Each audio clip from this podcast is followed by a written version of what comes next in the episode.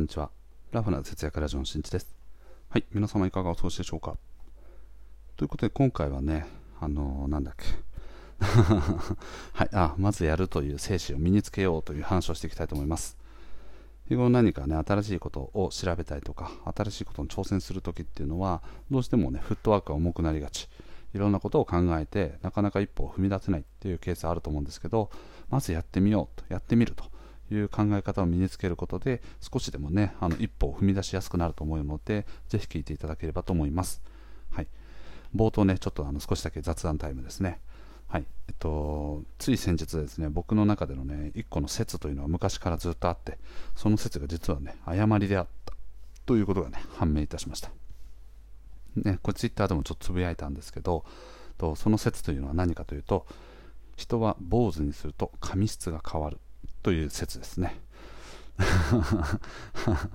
はい、なんかね、もともとすごいあの柔らかい髪質だったんだけど、坊主にしてから髪が硬くなりましたみたいな、ね、ことを昔の友達とかすごい言ってて、なぬと、じゃあこれ坊主にしたら、ちょっとなんか今の髪質と変わったらちょっと嫌だなとかっていうふうにね、ずっと思ってたんですけど、その話をね、美容師さんとしていたところ、実はね、そそういう説はですね、これは嘘だという話でしたね。じゃあなんでそういう話が上がってきたかっていうと実は、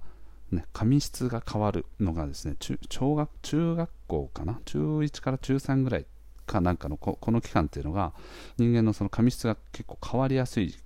時期だったかな？忘れちゃったけど。でそれによってとそのタイミングでよくね部活動とかを始めて坊主にするとかそういう人たちが多くいらっしゃるんでたまたま髪質が変わるタイミングで坊主にしているからと結果的に髪質が変わった。坊主によって髪質が変わったと思われがちなんですけどそれはですね坊主にしようがしまいがこの季節期間っていうのはと髪質が変わる期間らしいということですね。はい。ということですね冒頭からね雑談というか多分今日一のいらない情報が舞い込んできたかと思いますが ご容赦いただければと思います。はい。では早速本題ですね。となんだっけ？ああ まずやる精神を身につけようという話ですね。僕ももともとすごいフットワークが軽いあの重いタイプででなんでかっていうとそのフットワークをね重くさせている要因っていうのは基本的には知識不足っていうことがね挙げられてます。でその知識不足は何かというと例えば知らないことに対しては難しそうって感じたりとかあなんかこう怖そうとかね苦手そうとかそういうような自分のこの先そう先先立ってね先入観というものがあるのでとそういうものにわざわざね向かっていくっていうのはなかなか勇気がいりますよね。じゃあ逆に言うとですねこういったような恐怖観念とか難しそうとかそういう考え方を拭うことができるとフットワークっていうのは一気に軽くなります。世の中でねいろいろとこう発信を多くされている方だったりとか成功されている方の多くはですねこういう先入観というのをできる限り捨ててとりあえずやってみる。自分の中で決められた決めた期間だったりとか自分の決めた期間と目標に対してまずやってみてとどうだったか、うん、自分に向いているのか楽しいのかやりがいがあるのか結果が出せそうなのかとかいろんな感覚はあるんですけどまずやってみて。でそれでやりながら問題が出てきた時にこう行動をしながら潰していく、ね、まずはやる。そしてそれからねいろいろと考えながら試行錯誤していく。という考え方をね持ってる方が非常に多くいます。じゃあなんでそういう人たちはそういうふうにねこう自分のねフットワークを軽くね、まずやってみようって思えるようになったかというとやはり過去の成功体験っていうのがあるからですね。僕自身もですねじゃあね、まあ、のもともとはそういうフットワークが重い友達とかとねこう何かやるぞとかってなったり仕事で何か新しいことやるぞってなっても毎回腰が重いとかあとは自分でも何か発信をしようと思った時もうーなんかめんどくさそうだなとか難しそうだなうまくできなさそうだなとかっていうことを考えてるとなんだかんだ言って行動が止まっちゃうみたいなっていう感じですね。なんですけどそれを変えたのがですねまあどれぐらいだろうなブログとかかな、まあ、フリーランスになってからって感じですかね。自分自身のねブログとかを作って発信をしていくだとかこの音声配信をやってみるとかっていうような感じで、まあ、その会社員みたいにこう、ね、会社に守られているとかそういう感覚をなくして自分自身に武器を持とうと。自分個人として武器を持とうっていうのを強く意識してからじゃあそのためにはねいろいろ自分にフィットするものを探さないといけない。ということでいろいろ行動を始めました。でその多くはもちろんね今もあのもう今はもう捨てられているもの。っていうのも武器もねあったりするんですけど自分にとってねあの必要な武器とそうでない武器っていうのはいろいろ経験していく中で取捨選択はされてるわけなんですけどでもその中でいろいろとやっていく中でなんか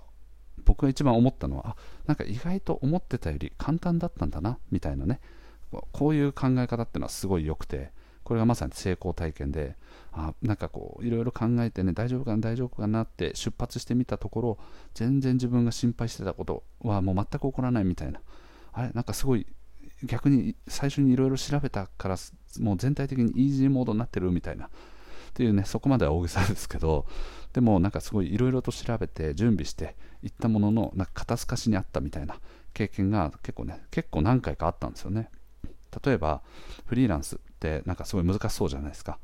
で税金回りってどうなってるのかなとか収入ってどうやってこう担保していくどうやって獲得していくのかなとかクライアントってどうやって獲得するのかなとか、ね、あの時間とかそういう交渉ってなんかどういうふうにやるのかなとか考えることっていうのはねもちろんいっぱいあるんですけどでそれらをですねまあね友達とかに聞いたりとかしてでね結果的にはねフリーランスになってみた今現在を考えていくとあなんか当時ねすごく怖い怖いもう大海原にもうね大荒れの大海原の中にこう飛び込んでいくようなもんだみたいなねいかだでみたいな。感覚だったんですけど実際ねじゃあやってみた今としてはもうねあの普通に豪華客船に乗ってですねあの全然揺れることなく快適にこう進んでいけるみたいなね、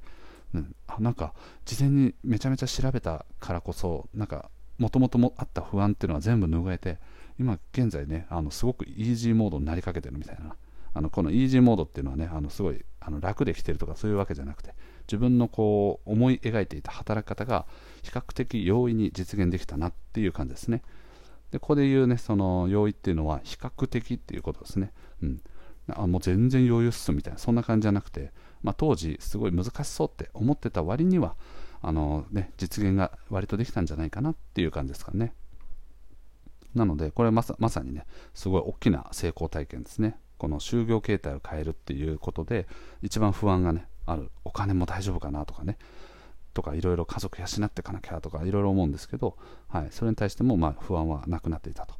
で後日聞いた話によると、まあ、僕がお金回りだったりとかその仕事の取り方とか、ね、クライアントとのこう関係性とかコミュニケーションとかそういうものをですね周りの人にいっぱい聞いてたのでその実際に、ね、独立してあの会社を持ってる、ね、法人の社長さんの友達がいるんですけどその友達からするといやもうあの周りで、ね、類を見ないぐらいあのすごいしっかり調べてるねみたいな。あのお褒めの言葉なのかな？をいただきました。はい。だからそれぐらいねいろいろと僕は調べすぎていた。だから本当はもうちょっと調べ尽くす前にと旅立ち出発していても問題なかったと思うんですよね、うん、でその体験をした時にああじゃあとりあえずね、まあ、フリーランスになったけど、まあ、よくよくね会社員っていう風に戻るっていう選択肢も多分あるだろうと。で会社にね所属するってなったとしても自分の武器をかざしてこうねあの世の中で戦っていくっていう思考は会社員だろうがフリーランスだろうが非常に大事な体験になると思うんですね。なので市場的な価値っていうのは比較的上がりやすいということでと今現在もトライトライしているという感じですね、うん、なのでとりあえずまずやってみようっていうのがここら辺から結構染みつくようになってきましたね。で結果的に他にもね、まあ、ブログもまずやってみようとかっていうので始めたりとかいろいろしてますけど、うん、結果はやっぱりねやってよかった、うん、本当そう思います。まずあの時あの思い立ってねこう腰を上げるのを怠っていたら今現在どうなってるのかなとかねそういうことをすごく考えますね、うん、今の生活はおそらくなかった。で結果的には何かを我慢してとかそういうことを繰り返してなんかモヤモヤモヤモヤしてたのかなとかねいうことをいろいろ考えます。でこういうふうにねじゃあまずやってみるっていうふうになった時にただ一つちょっと覚えておいてほしいのはとね自分の中でこうあこれこれは続けようかなとかねこれはやめようかなみたいなのを決める判断基準っていうのがあると思うんですね。だから僕の例で言うとですね、あの今現在ね、AI ですね、生成 AI と呼ばれている、まあ、ジェネラティブ AI とかね、いろんなのがあると思うんですけど、ここに対しての知識っていうのは今現在ほぼないんですね。うん。あの、ツイッターとかでフォローしたりしてる人のタイムラインを追ったりとかして、どういうものが今注目されてるのかとか、そういうのはね、ざーっと見てますけど、じゃあ自分にこれをね、自分がこのツールを使えるかっていうと全然使えなくて、でそれを使いたいと思ってるんですけど、その時にじゃあ、とこれをねどこまで調べていくのか突き詰めていくのかっていう基準を考えるときに例えば1日やってダメだったら諦めようとかっていうのはまずね期間が短すぎますね。うん。なのでまず目標の最適な目標を立てないことには多分ほとんどがね諦めちゃう。まずやってみよう、うん、1日調べました。でもダメだった。じゃあできないみたいな。そうなるとあのー、そのねあの新しくやろうとしていることの真髄の部分が見えないまま諦めてしまうとかやめてしまう。これは自分に合ってないっていうのを早々にこう見切ってしまうと機械損失が起きる、まあ、本当はねもうちょっと調べてあの真の部分を理解できたらあこれめっちゃ楽しい私やりたいとかって思えたかもしれないんだけど諦めるのが早すぎたがゆえにそういう機会をね失っちゃう。っていうこともありえるんですね。じゃあどれぐらいをね時間をかけたりとか期間をかけるべきかっていうのはまあ、人それぞれとかものによってかなり違うんですけど少なくともその気になっていることに対して、まあ、20時間から50時間ぐらいは最低でもかけた方がいいと思います。はい、